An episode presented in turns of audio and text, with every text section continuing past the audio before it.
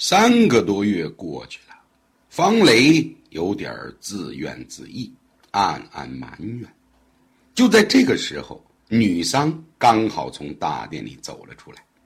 她见方雷如此模样，赶紧走了上去，用手探了探方雷的头，说道：“方雷哥哥，你生病了吗？”方雷看了一眼女桑，颓然一笑，说道。那倒不是，只是我这提水已经提了三个多月了，这缸里却不见一滴水。不知道师傅这让我练的什么功啊？虽然赤松子没有答应收方雷为徒，但在方雷的心里早就认了赤松子为师傅，平时和女桑说起来也是以师傅相称，只是赤松子不应罢了。女桑看着方雷的模样，也着实替他着急，安慰他说道：“方雷哥哥，师傅虽然平时嬉笑怒骂，不拘小节，但是却是极为守信的，而且师傅他心地善良。”方雷直了直身子，转头望着女桑，女桑接着说：“你知道吗？师傅的水域一年才能练六颗。”当年混沌兽偷吃了师傅一颗水玉，师傅竟不忍杀他，所以师傅教方离哥哥提水练功，一定有他的深意。至于为什么到现在缸里还没有水，呃，师傅虽然不会生桑儿的气，但桑儿也不敢问呐。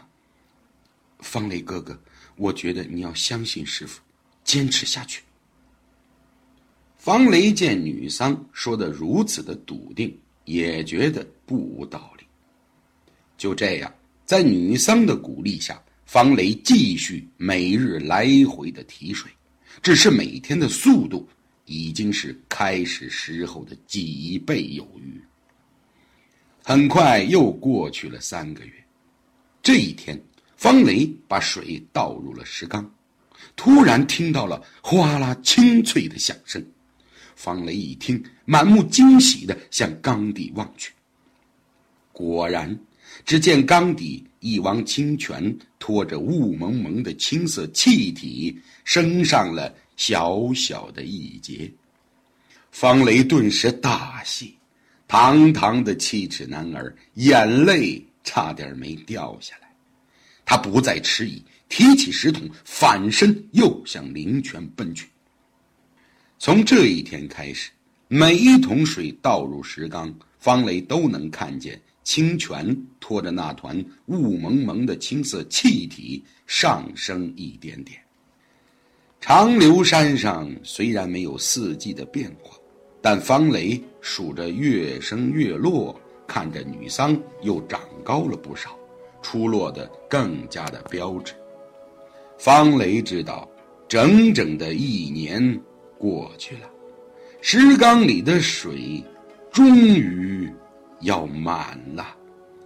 那雾蒙蒙的青色气体就覆盖在水面之上。这一天，方雷将最后一桶水倒入了石缸，只见漩涡深处，石缸里的水突然飞速的旋转起来，雾蒙蒙的氢气也跟着旋转。越转越快，整个石缸里的水如惊涛骇浪般的扭成了一股强大的气流，翻腾汹涌间扑向了方雷的前胸。方雷想都没想，本能的一掌挥出，只听“啪”的一声巨响，水柱卷着气流，竟被方雷震出了数丈，打在石殿的石柱上，发出震耳欲聋的爆响。可那气流并没有被方雷拍散，它急如狂风般，犹如有灵性一样，卷起了更大的气流，再次向方雷袭来。方雷刚才的一掌拍出，已经觉出了异样，怎么自己随便一掌，竟有如此的威力呢？于是这一次，他又集起了全身的力气，向着气流迎面拍了过去。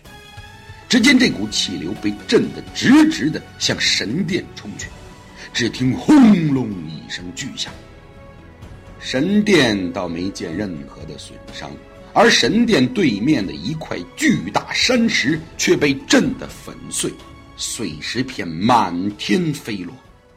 不知何时，赤松子已经站在了殿前，轻拍着双手，对着方雷瞪了一眼，说道：“如若不是我来得及时，这神殿莫非被你拆了不成？”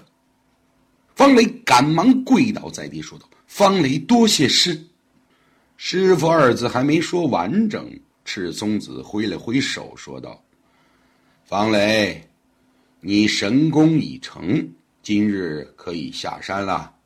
昨日炎帝的部落也派人传话过来，我与女桑有事，也要回江水。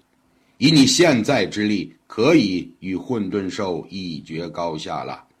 传近日混沌兽又在天山出没，你就去杀了此兽，为民除害吧。方雷和赤松子女桑朝夕相处了一年。自然是感情深厚，不忍分离。尤其是单纯可爱的女桑，更是让方雷依依不舍。但是方雷也知道，一切以大局为重，杀了混沌兽，那是自己的使命。于是他就拜别赤松子和女桑，准备赶往天山。临行前。赤松子又赠了方雷三颗水玉作为礼物。赤松子对方雷说：“这水玉今日你服下一颗，从此可避水火；另外两颗要好生珍藏，以备危难之时急需。”方雷方知赤松子此人大仁大义，感动不已。